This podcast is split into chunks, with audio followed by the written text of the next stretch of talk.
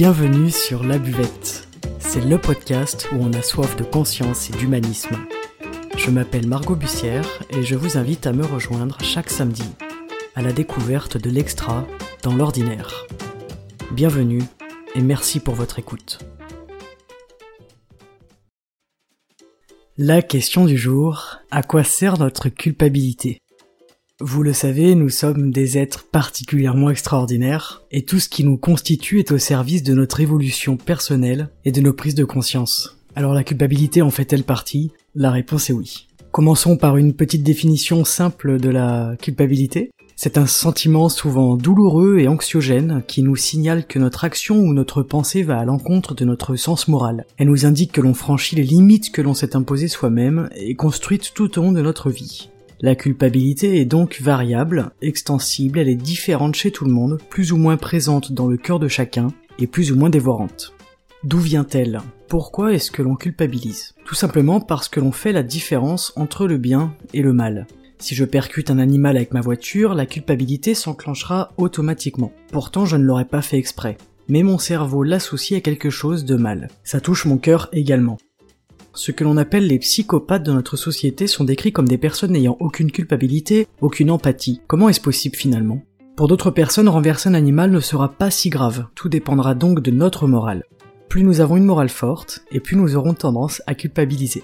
Selon le psychologue Laurent Beg, la culpabilité est une expérience émotionnelle désagréable caractérisée par un sentiment de tension, d'anxiété et d'agitation. Mais bien avant de constituer une manifestation inadaptée, elle est un signe de bonne santé psychologique alors à quoi nous sert-elle?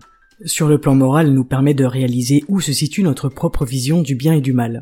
Dans son essai, Laurent Beg indique également que le souvenir des tourments qui accompagnent la culpabilité nous incite à être loyaux, à bien traiter les autres, humains ou animaux. Elle nous rend plus empathiques, plus sensibles à leurs souffrances et plus rapides à nous excuser. Elle est donc très utile pour notre sens moral, mais évidemment elle a un aspect bien plus profond et intéressant pour l'être humain.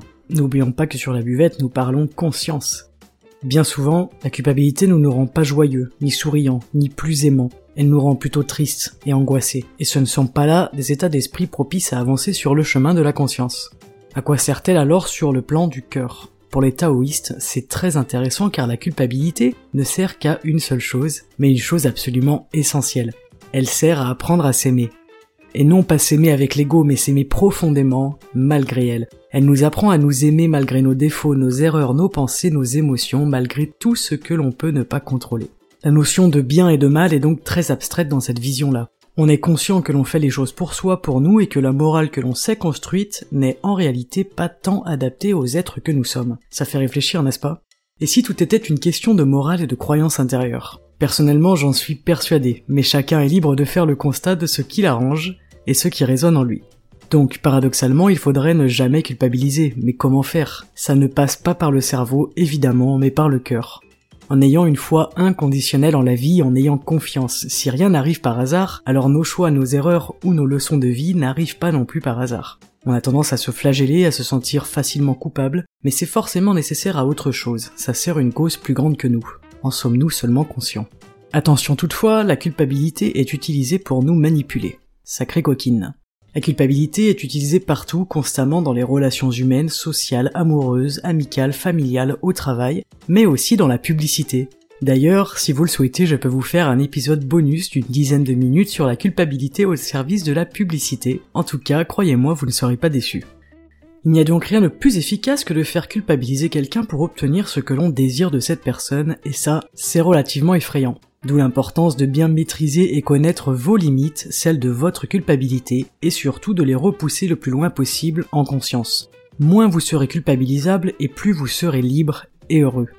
Personnellement, je suis quelqu'un qui culpabilise énormément pour la moindre chose. Puis un jour, j'ai vécu une épreuve qui m'a fait prendre conscience. Mon regard a changé. Je me suis rendu compte qu'elle me desservait plus qu'elle ne m'était utile. Et je peux vous assurer que depuis, mes limites ont changé. Je ne me laisse moins facilement culpabiliser, j'arrive à dire non, à me positionner, à me respecter. Et je remets toujours en question mon sentiment de culpabilité. Vous pouvez donc vous demander régulièrement, ce sentiment de culpabilité est-il légitime? Que m'apporte-t-il? D'où vient-il? Ma morale est-elle biaisée à ce niveau-là? Pourquoi et comment cette situation me fait-elle ressentir de la culpabilité? Et comment puis-je m'en défaire? Qu'est-ce que je ressens réellement à l'intérieur de moi? Et de quoi ai-je besoin? Ce sont des questions très simples, mais auxquelles il n'est pas toujours facile de répondre. Pourquoi la culpabilité peut-elle être dangereuse? Elle peut être dangereuse parce qu'elle n'est pas forcément signe d'une mauvaise conduite. C'est là où le piège se referme lentement sur nous. Plus on sollicite et plus on nourrit notre culpabilité et plus elle sera forte et présente dans notre vie. Il en va de même avec l'amour, alors on peut choisir de nourrir l'amour pour le faire grandir. On peut donc évidemment se sentir coupable pour quelque chose qui n'est pas de notre fait, ni de notre faute. Et pourtant on a l'impression parfois que c'est le cas. Prenons l'exemple d'un frère et d'une sœur. Le grand frère est en pleine santé mais sa petite sœur est née avec des difficultés qui lui laisseront des séquelles toute sa vie. Le grand frère va développer un sentiment de culpabilité quant à la situation. Pourquoi elle? Pourquoi pas moi? Pourquoi ai-je été épargné Est-ce que je mérite de vivre autant qu'elle? Pourquoi est-ce que je vivrais mieux qu'elle Et ça mènera bien souvent à des comportements de sabotage chez ce petit garçon et ça le suivra très certainement toute sa vie s'il n'en prend pas conscience.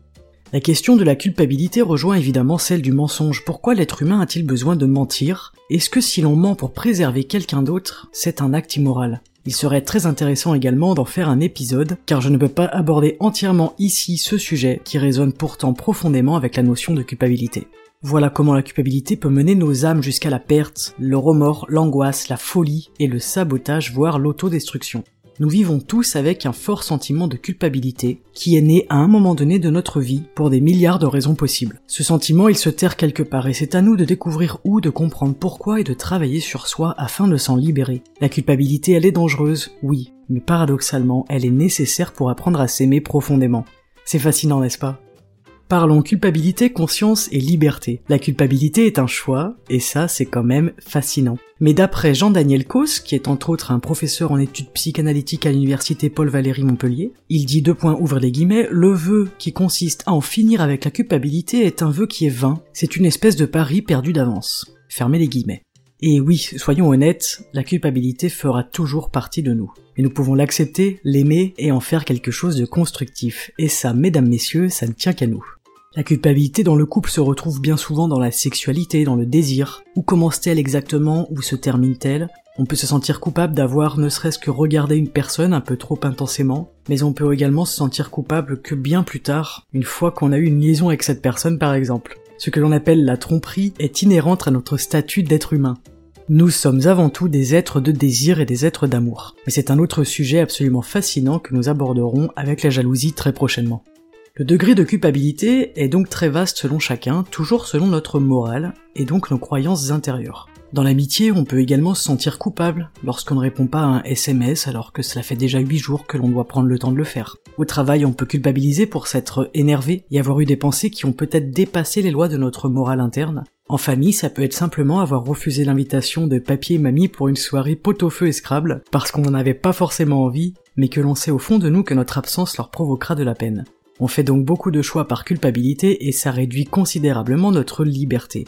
La culpabilité, elle est partout, et la première étape pour s'en défaire le mieux possible, c'est d'en avoir conscience, de la cerner, de la découvrir et de l'accepter lorsqu'elle surgit en nous.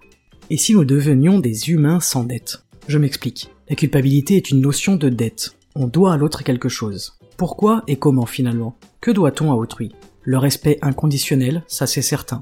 Mais pour le reste, doit-on fidélité absolue dans notre mariage après 25 ans de vie commune? Doit-on amitié exclusive à une personne?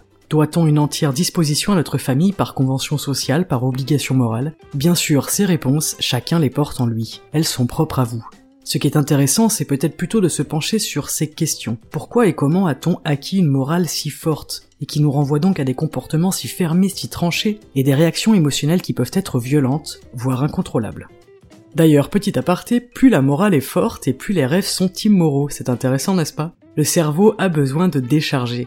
Lacan souligne l'idée que l'être humain à forte morale et donc à forte culpabilité va de temps en temps commettre une minuscule infraction comme griller un feu rouge ou ne pas payer un ticket de bus pour légitimer son sentiment de culpabilité et sans doute peut-être pour transgresser quelque chose.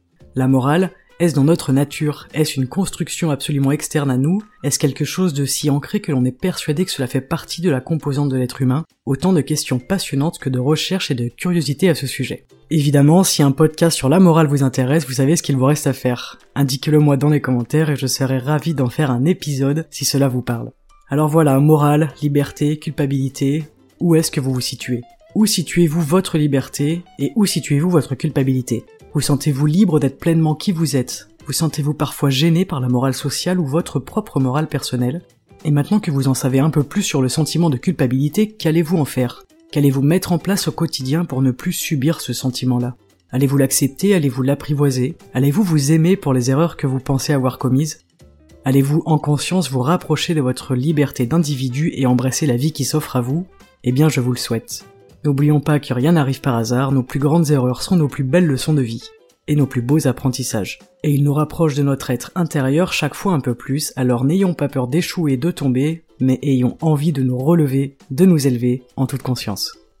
Vous connaissez sans doute le jeu du choix du train. Un train roule à toute vitesse, sur son chemin, l'amour de votre vie, ou votre enfant, ou votre parent, et sur la voie d'à côté, 15 personnes inconnues. Allez-vous tirer sur le levier pour sauver une personne qui est chère à votre cœur, ou allez-vous écouter votre morale qui vous dit de sauver 15 personnes dont vous ne savez rien? 15 vaut-il mieux que 1 Ce test est fabuleux. Personnellement, je ne sais pas où je me positionnerai. La culpabilité nous envahira dans les deux cas, mais quelle est la plus tolérable à vivre? Je vous remercie d'avoir écouté ce podcast, vous êtes de plus en plus nombreux à soutenir la buvette, et ça fait chaud au cœur. Vous êtes vraiment extraordinaire, et cette communauté de recherche de conscience est magnifique. Je suis très admiratif de votre soutien et de votre intérêt pour ces sujets passionnants. Venez soutenir la buvette sur Instagram et Facebook, sous le nom La Buvette-du-bas podcast et suivre les actualités quotidiennes. Je vous donne rendez-vous samedi prochain pour décortiquer ensemble le sujet passionnant de nos croyances limitantes. Vous en apprendrez sans doute beaucoup sur vous, en toute conscience, et je vous le souhaite. Excellente journée à vous, et à très bientôt sur la buvette.